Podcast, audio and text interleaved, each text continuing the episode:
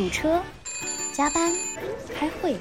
打工人也需要在平淡的日子里给生活加点调味料。欢迎收听三更 radio，我是天来我。是金强。三更 radio，你的生活我来唠。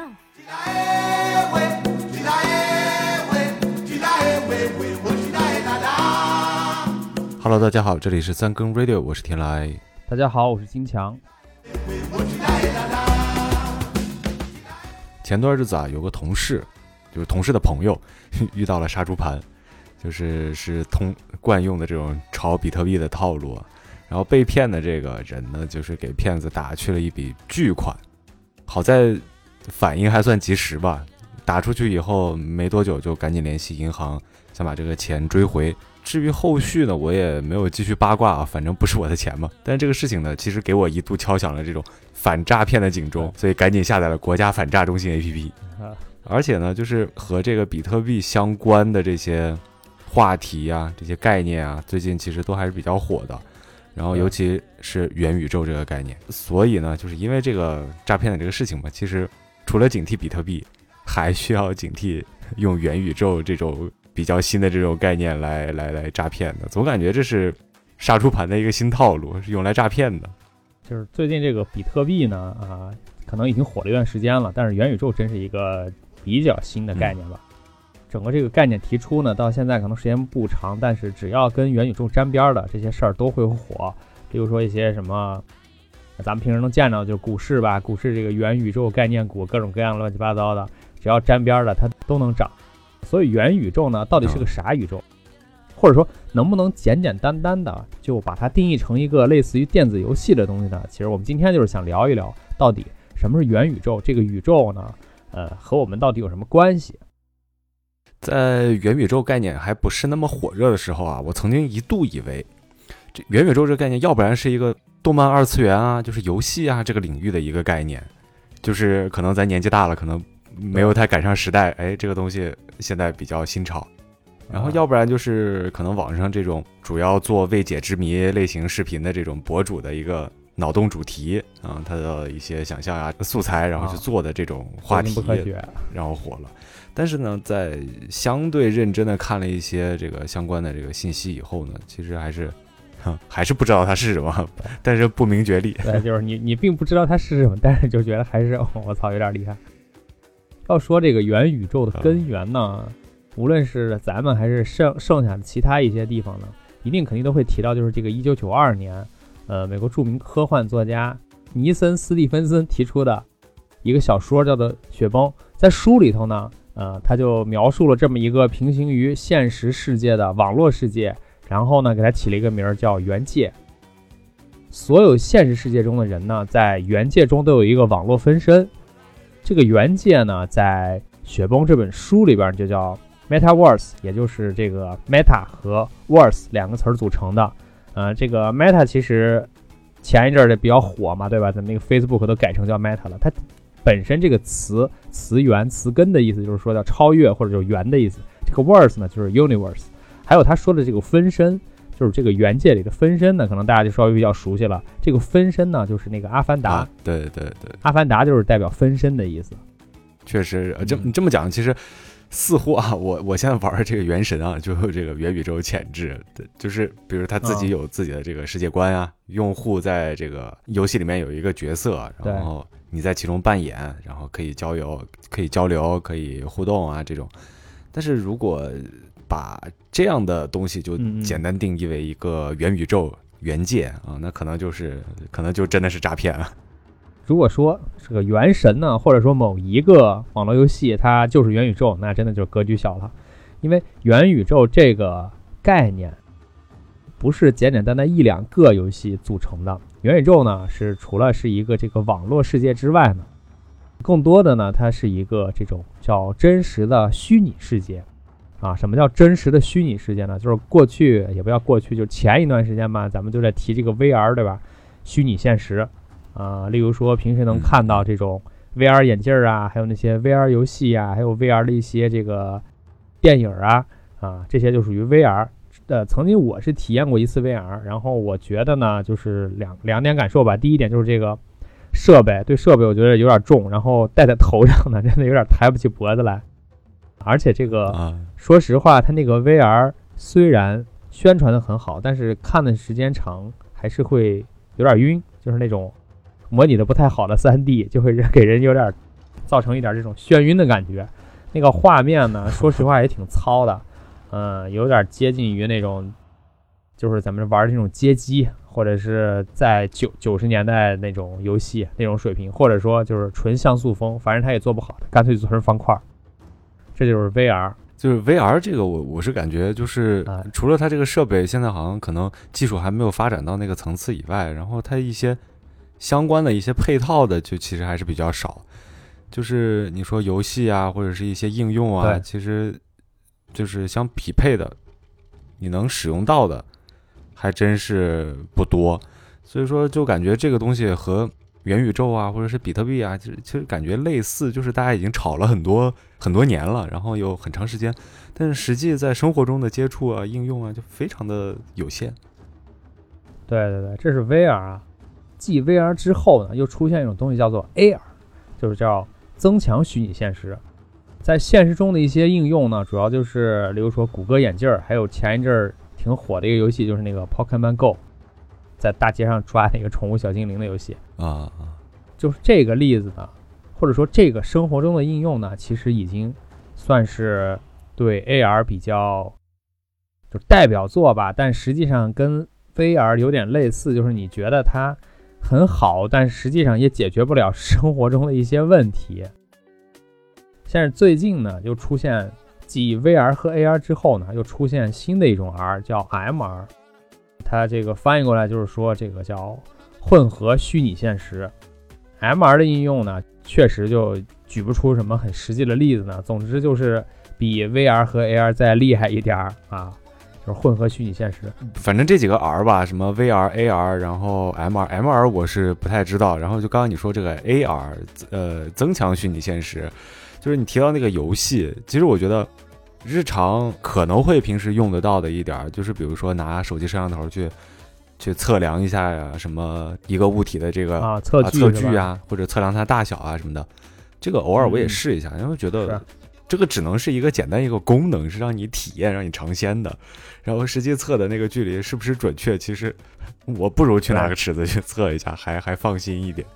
然后像这些，我觉得可能还是真的需要一个未来的发展的一个时间。它只是强想象了一种场景，让你去应用一下，然后知道啊，这事儿原来可以干这个。但是如果你在那个场景下，你第一选择绝对不是用手机去测距，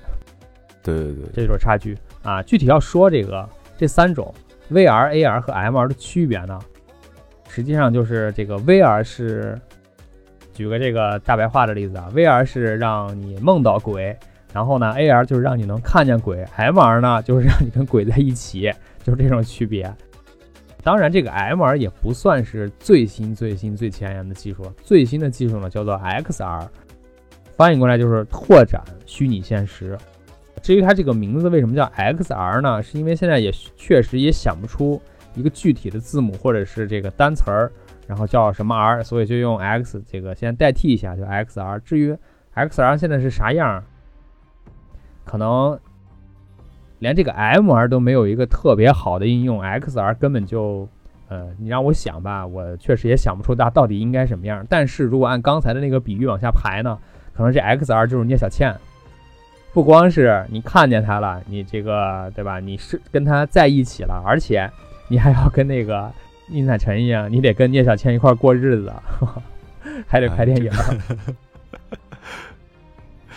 所以就是这个，它一步一步的更深入，然后可能从对呃这个进化的这个过程就能感觉，确实是它是一步一步增加了一些体验感，也就是沉浸吧。就可能你越来越能觉得应用这个技术，呃，扩展出来的这个东西，这个这个环境，这个虚拟环境，可能越来越真实。确实很难想象，因为这个东西确实太抽象了。就是我们现在连，比如说 AR 或者是 VR 都还没有就是大规模应用的情况下，就是再去想象 XR，就有点像很早很早以前的天圆地方啊，呃，天圆地方的时候就想象这个彩色电视啊，或者是想象直播啊这种感觉，就是我们不能否认它未来可能会实现啊，但是现在就是想象确实有点难。对对，就是所以说呢，就像你刚说的这个《原神》，你玩的游戏，你要是愣往这个元宇宙上去套，确实好像是有那么一点点样子，但是要达到那个层次，或者说它是不是元宇宙，它完全不是那个元宇宙。其实这个元宇宙呢，目前或者说这个之后未来的很长一段时间呢，可能都是一个概念，或者说就是一些这种。呃，技术啊、理念呀、概念啊，包括各种 R 的一个合集，就是乍一乍一听这个概念好，好像呃很好这个理解嘛，就是嗯元宇宙就是最初的一个宇宙，或者是对 一一个反正就是比较高级的一个宇宙或者怎么样的。但是说白了，其实就是一个虚拟环境，然后这个环境它本质还是虚拟的。然后如果就是说我们抛开这些先进的什么 R 啊、先进的技术先不谈，那么就比如说啊，一个小说、一部电影，其实就应该是一个元宇宙嗯的雏形。它具备一定世界观呀、有一些这种呃基础的一些设定，从这些出发，似乎就有可能拓展成为一个宇宙。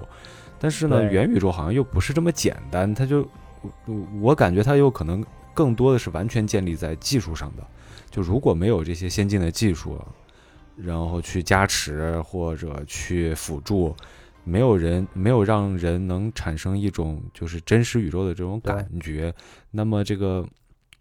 元宇宙这个概念可能就和一本书、一个电影、一个游戏就没有区别。对，他就没有做到他想达到的那个程度吧，或者没有在现有的一些已有的咱们已知的一些啊、例如说书、电影、游戏这种表现形式上进行升级。啊，元宇宙真正这个概念火起来呢，是从这个 Roblox 上市开始。呃，这个到今天可能也就是大半年的时间吧。然后期间呢，就不断的有一些这个新的概念出现呀，比如说这个比特币，对吧？区块链各种除了比特币之外的虚拟币，之前我们也说过啊，这个就构成了元宇宙的一个金融基础，算是。呃，还有就是这之前一鸣同学也也专门就举例子说这个 Roblox 多好多好，哎，当时也是好像出圈，让大家提了一下。还有最近呢，这个 NFT 也是挺备受关注的一个概念之一呢，它就是元宇宙中算是已经在流通的一类商品，你可以去拿它的一般等价物，就是这种各种各样乱七八糟的虚拟币去交易、去买卖，然后去从中就牟利吧，赚钱。其实就是你很难想象啊，NFT 到底它为什么能赚钱？因为从这个 NFT 本身来说，就是最出圈的是是那个库里花了十四万美元买了一个猴子的头像，就是一个 NFT 的头像啊。但是你很难想象为什么一个像素化的，甚至就是那种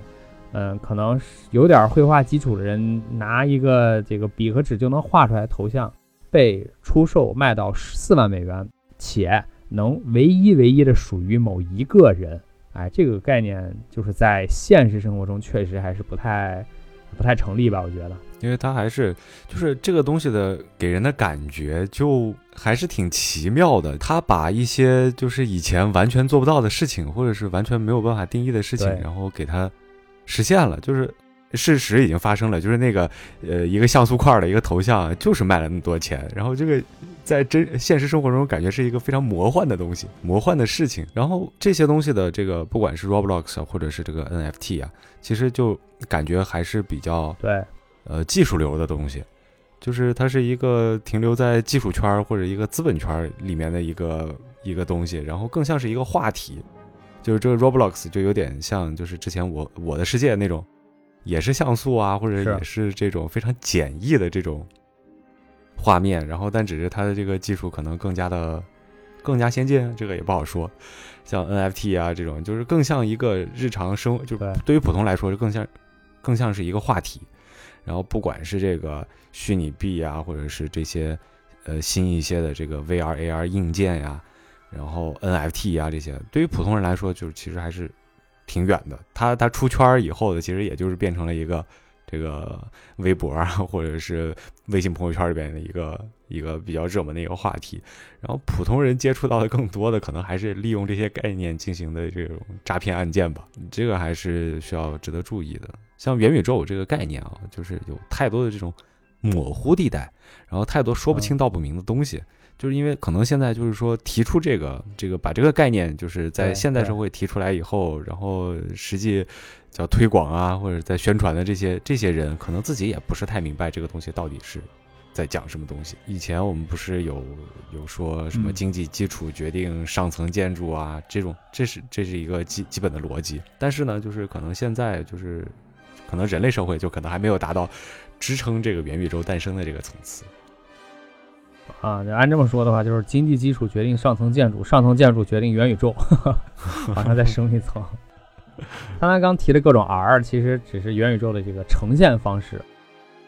这个元宇宙呢，除了这种软件上的一些技术之外呢，还有就是包括这种硬件上的一些设备也要配套跟得上。啊、比如说咱们刚提到的这个也这什么 VR 眼镜儿啊，是吧？例如说这就是一其中之一嘛。但是目前这个芯片这么紧张，我觉得元宇宙可能还得往后再靠靠，哎，先把这个车载芯片的问题解决了，哈哈，再说元宇宙的事儿。说到技术呢，这个元宇宙有两个概念是一定是需要技术层面去解决的，或者说这个是主要技术的一个障碍吧。一个是沉浸感，还有一个就是低延迟。这个沉浸感呢，就是需要更先进的一些呈现方式，例如说咱们刚提的 XR 技术。那这个低延迟呢，就是非常非常看网速了。呃，比如说这个未来可能明年六 G、七 G、八 G、九 G，对吧？十 G 各种各样的技术啊出现之后呢，有了这些技术上的加持，元宇宙可能才有可能变得更加可感，或者说有一些真正的应用的叫什么前提也好，或者是它的这个元宇宙的基础建设。对，我觉得网速可能还是最重要的吧，因为如果元宇宙实现了，网速还卡的话，那也太扯了。就我印象中啊，就是看过一个美剧，嗯黑镜风格的，说的就是元宇宙这个一个虚拟的宇宙里面，这个网速会卡，就是你得付费，你你嗯付的如果嗯买的套餐没有别人的套餐贵，那可能你的网速就会慢，然后你就会有出现卡顿，你干啥都能慢半拍，然后别人高清播放吧，你就是像素块儿。我觉得这个就是考验网速，这个还是挺挺扯的。啊、整个元宇宙呢，还是概念多，实际应用少，然后大家都在忙着，比如说造概念、炒概念，然后再割韭菜嘛，对吧？也没时间搞基础建设，或者说呢，这种投资圈的人会觉得技术层面的事儿，它是迟早有一天会实现的。在实现之前，最重要的是先造概念，把这个故事先给它，对吧？编好里边的一些应有的一些结构先给它定好，包括这个元宇宙的游戏规则。现在网速慢，咱们就主要是来解决、来构想这个这个事儿未来是怎么样啊。然后某一天啊，这个突然网速它就因为一个什么技术提升了，然后就咱们可以马上就应用，马上开始走下一步，这俩事儿就不冲突。我是这么觉得哈，所以大家都在这儿着急炒概念，然后在这儿呃造一些新词儿什么的。可能确实是这个道理，所以说资本圈的人不着急，然后他们也有这个信心吧。而且资本圈的人可能会觉得这个事儿来的越迟，反倒提供给大家的想象力会越多。如果某一天突然吧唧摆这儿了，然后告诉你这个就是元宇宙，然后一看啊，我操，不过如此，那时候就没有任何的想象力，它就没有什么泡沫可以去炒了。就是我们是这么理解技术技术的飞跃嘛，它是需要一是需要嗯时间，二是需要积累。就比如说像互联网诞生到现在，其实也没多少年，就五十来年吧，一代人的时间，然后发展就是从最初到发展到三 G 啊、四 G 这个阶段以后，似乎很长一段时间其实没有感觉有新的这种变化了。我感觉这个变化最大的就是两次，从无到有，这是第一次；从有到嗯快，是是第二次。现在这个五 G 快吧，然后但其实真的也没有特别明显明显的嗯感觉，就是那种测试上面说的这种一部电影一秒钟下完，其实生活中也很少。就是我现在也也是在用五 G，然后设备也是五 G，但是就感觉变化和以前的四 G 这个时代，嗯，并没有特别嗯显著的一个提升。然后这是技术的变化吧？我觉得人在接受这些技术变化的这个过程中，也是需要一些适应的时间的。就是现在你说三 G、四 G 网可能还是更普遍的东西，然后就是这个过渡还没有完成，然后你这个基础建设也还没有完成，那你时间相应的等全部进入五 G 的时候，也还需要很长的时间。那么这个需要考虑更多的吧，就是说你这个基础建设的时间，然后普及的时间以及人适应的时间。所以说，我觉得对于元宇宙来说，可能这个时间需要的是更长更长。对，肯定需要非常长的时间先去到那，然后再适应。所以呢，咱们就反过来说，就是现在就怂恿你开始去建设元宇宙的呢，大概率是骗子，因为大家根本不知道，根本不知道怎么去那儿呢，还现在就开始怂恿你开始干活，开始去建设了。而且呢，你想想，就是网速再快，在这个虚拟世界里边，你还是摸不到姑娘的手嘛，对吧？所以说呢，这个网速是可以通过技术实现的。啊，是有可能，或者是某一天这个技术革命，然后导致网速变快。但是这个第二个问题就是沉浸感，这个事儿呢就不太好解决了。因为这个在网上呢，沉浸感是一个非常综合的感受。我觉得不光是像现在抖音似的，就是你在一个屏幕，你把屏幕占得越满，然后你把这些边边角角全部用到，然后你的这个呃视频的主体跟屏幕一样大，这个叫沉浸感。实际这这个只是现阶段的沉浸感，真正的沉浸感就是。呃，我觉得至少应该把所有的或者说大部分的感官都照顾到，啊，这才是沉浸感。你在视觉上呢，可能现在有一些东西会做的非常的细腻，让你觉得它很真，但是在这个细腻中，你可能看了一段时间，你会发现，哎，这个地方是不是有点不太真，或者是有有一些地方你就会觉得，哎，很明显你就能发现它是一个虚拟的，它不是真的。啊，其他的感呢就更更更难去去覆盖了吧？这个听觉，嗯，我我现在不确定这个听觉怎么沉浸，但是戴着耳机你始终是有一个东西在那儿吧？啊，还有像什么味觉、嗅觉、触觉，这个东西都都不好解决啊，或者说我我都想不到有什么很好的这种能让这些感受都能满足的一个方法啊，如果没能全部照顾到呢？就很难去实现一个全面的、真正的沉浸感，总会有这么一两秒钟，是吧？因为一些这个现实和这个这个这个虚拟之间就是没有对应到的地方，然后导致就是这个系统里边有个小 bug，然后，对对对，本来就可能已经挺好了，整个这个感受达到个百分之七八十。然后突然发现有个地方是是怎么有一个 bug，或者是你看出它的这个问题所在了，这个感受一下就没了，哎，还是挺难的，真的挺难的。对，确实，我也是觉得这个沉浸感可能是觉得更难吧。前段时间就是有一次机会是在商店里体验过一个那个 Oculus，就是 Facebook 收购的那个品牌的那个设备。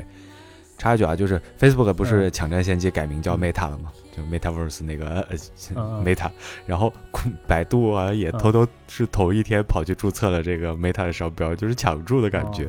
反正总之，互联网大佬都开始压住这个这个概念，嗯，然后就说这个 Facebook 这个 Oculus 这个这个这个设备吧，体感设备，然后它它是一个在在努力的往这个沉浸感上进行一些。发展呀，然后有一些这个更新啊什么的，还是我觉得还是不错。就是感觉这个设备给你的感觉，现在更新以后这个感觉像是方向对了。就是以前看这些设备啊，总总感觉就是，比如说你说头晕啊，或者是一些这种东西，就感觉不是太，就好像哪儿哪儿都不对。然后现在它调整的这个方向，对。前一代的 VR 设备给我的感受就是没有一个是正向，没有一个是在线的，没有一个是上道的。对对对对，现在就感觉好像方向对了，有点往正正常这个道上走了。就比如说，他最近 Facebook 公布的那个在线会议的那个功能，它就是用 Oculus 设备实现的这种一个办公场景吧，就是实现它实现的是数字人的面对面交流，就是和元宇宙那个概念挺像的，就是就是你或者一个一个人，他在这个聊天室里面，然后这个。这个虚拟的这个环境里面有一个对应的一个数字人的一个角色，这个角色实现了一个什么功能呢？就是配合这个它那个虚，就是 Oculus 那个设备，就是说以往我们比如说开视频会议啊，或者是这种网网上聊天啊，这种呃做这些事情的时候，其实我们是没有眼神交流的，就是我大家都是在盯着屏幕 屏幕上的那个呃视频的那个框。然后看着对方的视频，然后但是其实很少有人会在视频的过程中去盯摄像头，这个就造成一个什么问题呢？就是虽然说我们在视频，我们在面对面，但是我们没有眼神交流，我们的一些手势啊，或者是一些肢体动作啊，其实并不能非常好的传达。正常我们交流的时候，这些什么眼神啊、手势啊、表情啊，其实都是在辅助交流的嘛。然后视频其实就在这方面是有一些，就是有非常大的一个削弱。然后 Facebook 这个新的这个在线会议功能呢，它就是因为这个数字人呢。它是在模拟一些你的，比如说手势啊，模拟一些你的这个表情或者眼神啊。然后你戴着那个 Oculus 眼镜的话，你可能就是数字人和数字人之间的这个视线是相平的，是相对的。然后这样的话，就可能有更多的这个。交流了，就是你的眼神可能就就对上了，就我我们就可以看着对方的眼睛在交流了，然后这就就避免了一种就是视频聊天里面对着空气在说话的这种感觉啊，我觉得还这个我觉得还可以。然后另外一个就是它它现在这个技术也不是很成熟嘛，就是也是一个呃也是有一些需要完善的东西，因为它这个 Oculus 只是个眼镜儿，一个头戴设备，然后或者是手上有一个手持的一个感应的这个装置。但是就是他只照顾了你的上半身，然后下半身是没有的。所以说，在那个在线聊天会议的那个呃这个场景里面呢，就是所有的数字人都只有上半身，没有下半身。啊，怎么着？你还准备在办公室那个会议室里走起来呀？围着桌子？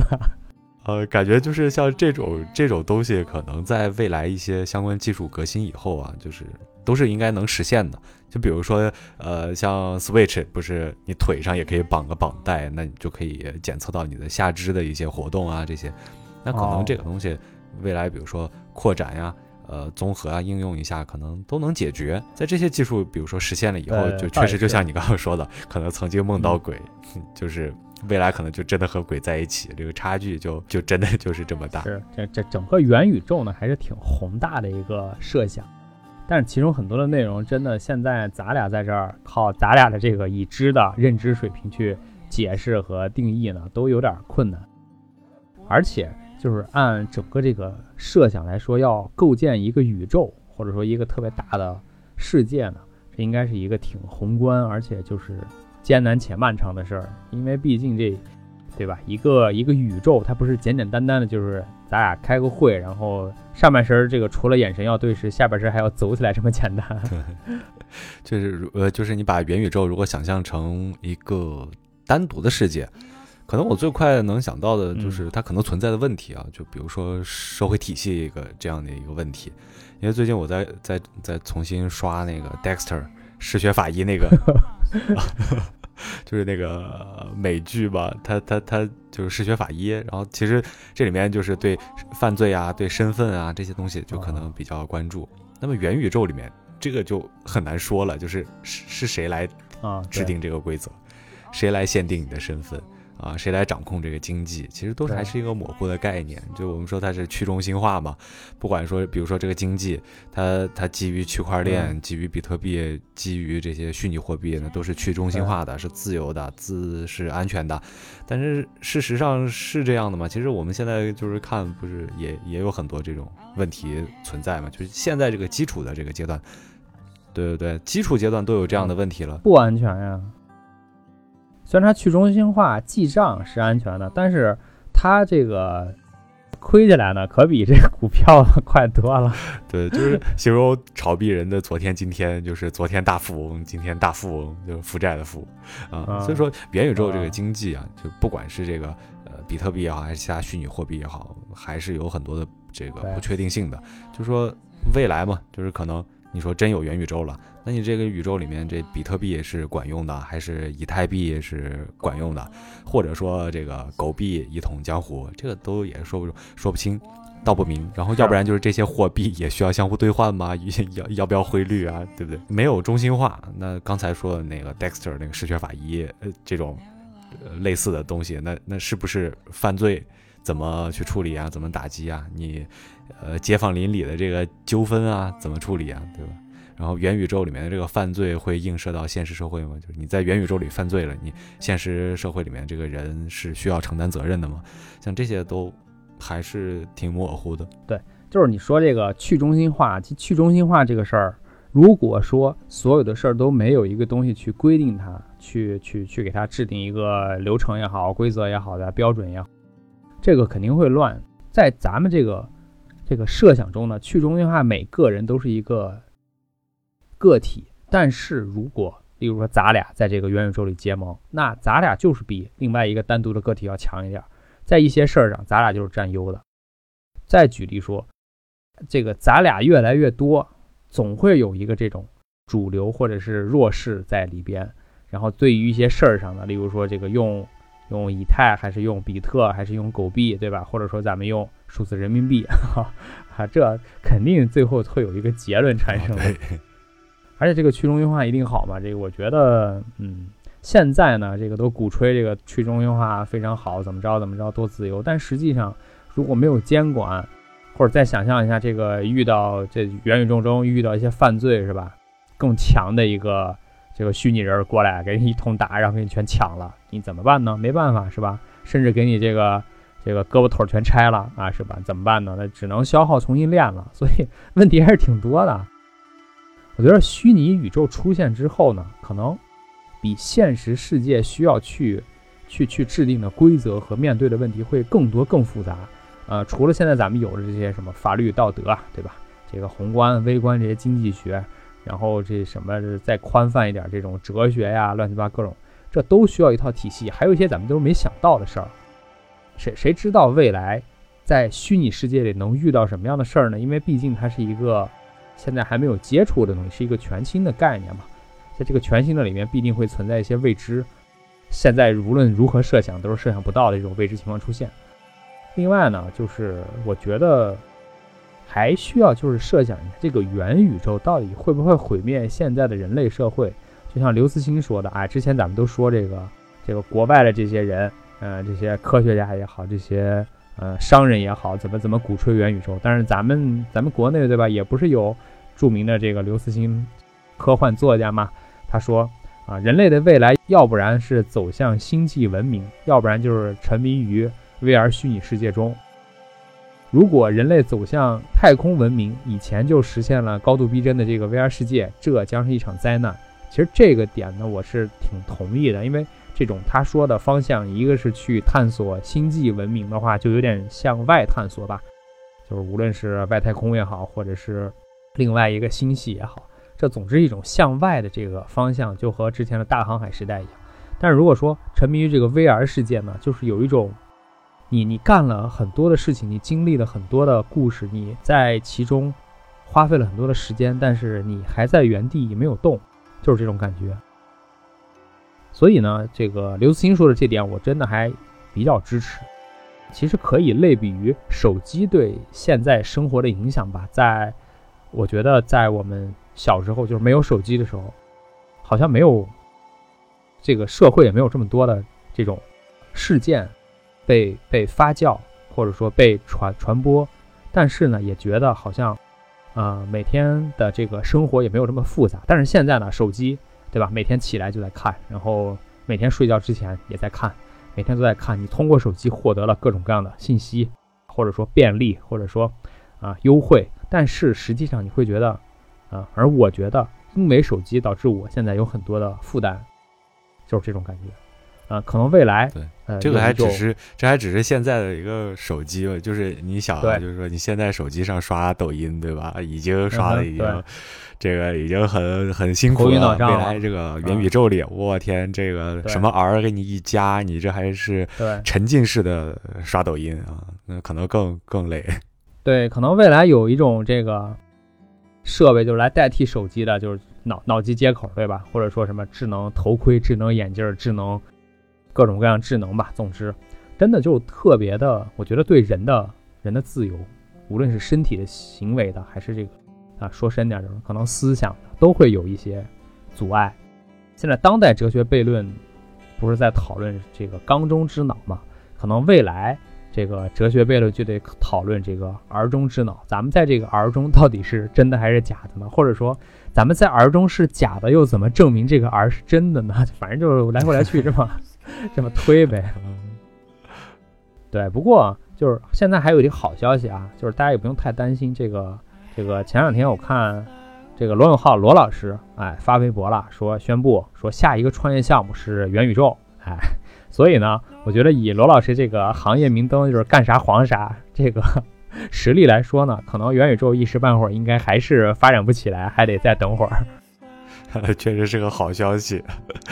啊。对，前面就是提到这个刘慈对刘慈欣说的那段，确实有点这个哲学那味儿啊。就另外，我就想到了这个《黑客帝国》啊，最近不是也快了，这个《黑客帝国》新新的这一部也要上映嘛，我我还挺期待的。对。黑客帝国这个世界其实就是一个元宇宙的这个模型，可以有很多东西可以去做类比。虽然说它是个高度逼真吧，但是其实这个本质上就是一串一串的代码。那么未来这个元宇宙可能也也就是这个样子。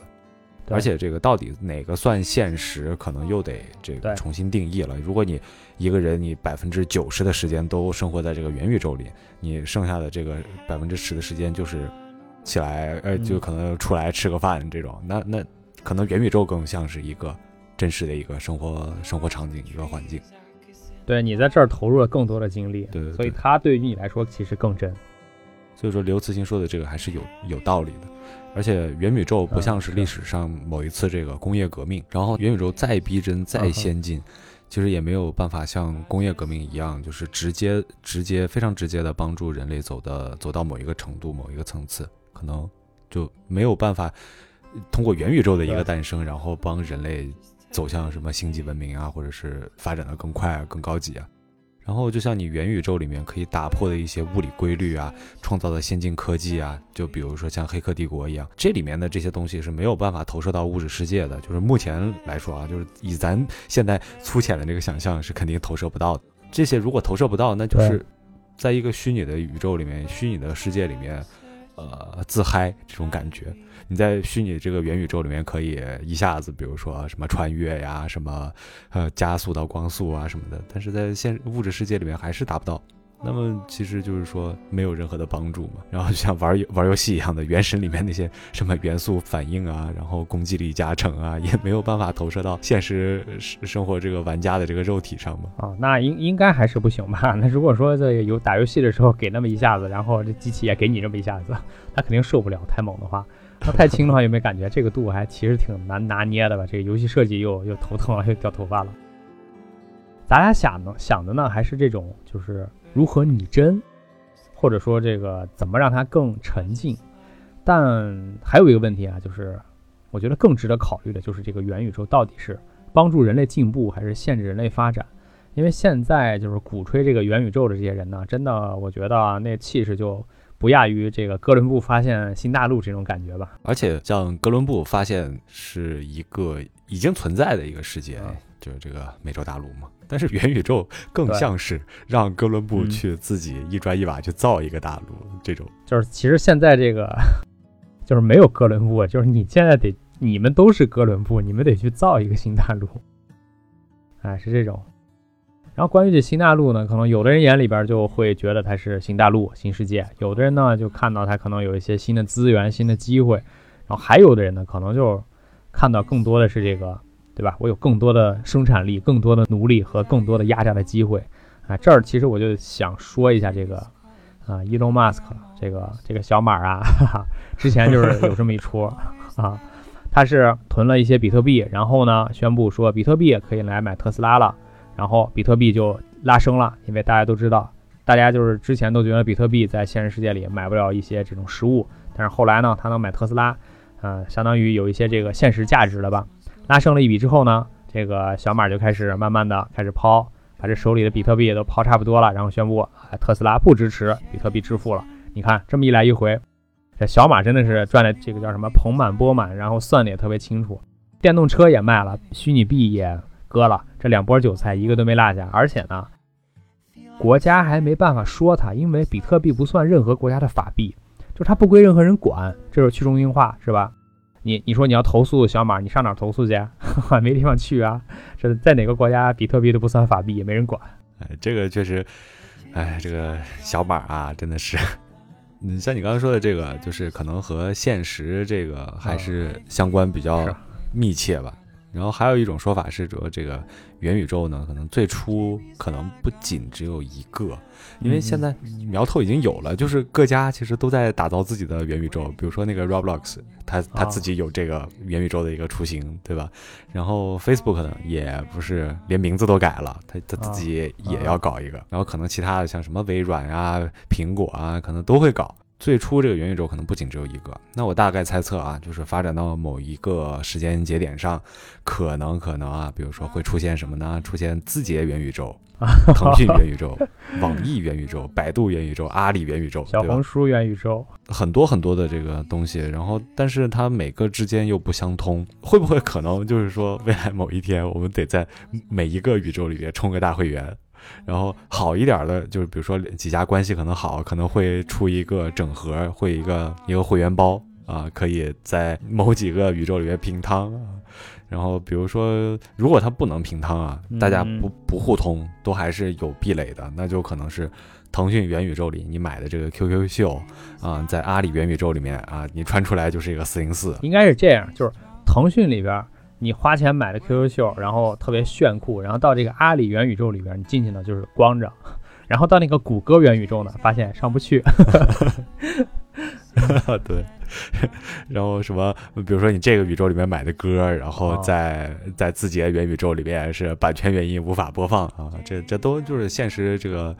现实现现在存在的东西，所以就是说网上说的说法是这些元宇宙最终会融合，形成一个普遍的一个宇宙。但是现在看来，其实还是比较难吧。就像你刚刚说的，就是各每一家可能每一家都有自己的考虑、自己的想法、有自己的设定，以及每一家有自己的利益。那去融合一个，那可能最后就是一场非常激烈的争论吧。如果说像未来出现什么字节宇宙、腾讯宇宙、网易宇宙、百度宇宙、阿里宇宙这些乱七八各种宇宙呢？这个其实真的就肯定是不符合我国现在的互联网发展大环境的。这个反垄断铁拳就出来，得把这些宇宙之间的这个币都给它砸碎，然后必须得互通。如果呢，这个不互通就罚款，对吧？下架、整改，哈 哈这都是常用的手段。啊，而且就是像你刚刚说的这种不互通的情况，这其实跟元宇宙的初衷就不太相符，基本就是一个伪宇宙、伪的元宇宙。嗯，不过我想这些大厂呢，就是现在不分你我的开始。啊，增加投入，开始猛追热点，肯定不是为了单单纯纯的要去当这个哥伦布是吧？去建立一个新的新大陆，然后去实现一个这种，呃，似有似无，看似美好，实际上好像也没想得太清楚的一个事儿，一个宇宙。啊，毕竟这个资本家他肯定他的最终目的还是逐利嘛，他不可能是为了为了发现，为了让大家更爽，他肯定还是为了逐利的。其实我仔细想了想，其实我嗯现阶段啊我对这个元宇宙这个东西，其实还是持悲观的一个态度吧，就不是特别抱希望。当然可能有点绝对啊，就是说在这个时间点是这么想。就是历史上，比如说就是这种反乌托邦的这个作家，就是这些著作，比如说像奥威尔这样的作者呢，他想象的未来世界呢，可能是一九八四那种，但是。你看现在的这个社会，其实似乎呢，这个一九八四实现就不太可能成真了。就是比如说现在出现了这些这个去中心化的这些东西啊，或者是一些思想啊什么的，反而是这个赫胥黎笔下的这个美丽新世界，其实更像是未来社会发展的一个一个方向吧。然后可以推荐大家去看一下这个《美丽新世界》这本书，还是挺有意思的。然后现在就。现在这个社会嘛，就是大家比如说在现实里面是追剧、买包啊，未来人们可能在元宇宙里面就是玩游戏、买表情包，所以这个，嗯，我还是不是特别特别乐观。嗯，但是呢，这个元宇宙如果呢近期有一些这种突破，可能短期的利好就是更多的人能待在家里边，对吧？不出门，然后在那个上边去想干什么干什么，对疫情控制至少是有帮助的吧。因为最近这两天不出了一个这个挺挺挺厉害的，这叫奥密克戎，然后是据说是什么新冠在艾滋病病人这个身上，然后一起产生的一个这种对免疫什么有有绕过这种这种策略的一个病毒吧，这不是特清楚，但是总之就很厉害了。如果有一天可能某某些技术得到了突破，然后大家就更愿意在家里待着，然后上网去到这个虚拟世界玩。那那地方对不对？也没有人要求你戴口罩，也没有人要求你扫健康码，反正你愿意聚游行也行，愿意聚集也行，爱干嘛干嘛吧。我觉得这个事儿也算是对现实当下的一些共同面对的这个严重的社会问题有一定的帮助。毕竟，是吧？这个虚拟世界咱们也不能这么过于悲观，还是希望它能对现实世界有一些帮助吧。我我我是觉得，就是即便是虚拟世界吧，嗯你还是得点外卖。啊，是啊，对，最基本的需求还是得满足。嗯，好了，呃，这一期我们就聊到这儿。反正我们也就是天在那边扯了很多。其实这个元宇宙这个话题确实挺复杂，然后也也摸不太摸得着头脑。对于咱俩来说呢，可能就是瞎聊、胡说八道。但是有些东西我觉得可以，就是嗯，可以思考，可以想。就闲的没事儿了呢，可能就是以前我们是关心什么国家大事啊、世界政治动态啊什么的，现在我们可以想想这些。比较天马行空的东西，也挺有意思。好，那么这一期的三更 radio 就到此结束，我们下期再会，拜拜。拜拜。We're only travelers in the moonlight.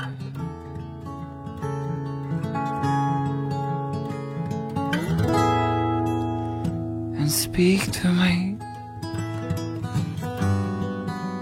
Tell me how you feel. How you really feel these days. these days. Da da da dum, da dum, Da-da.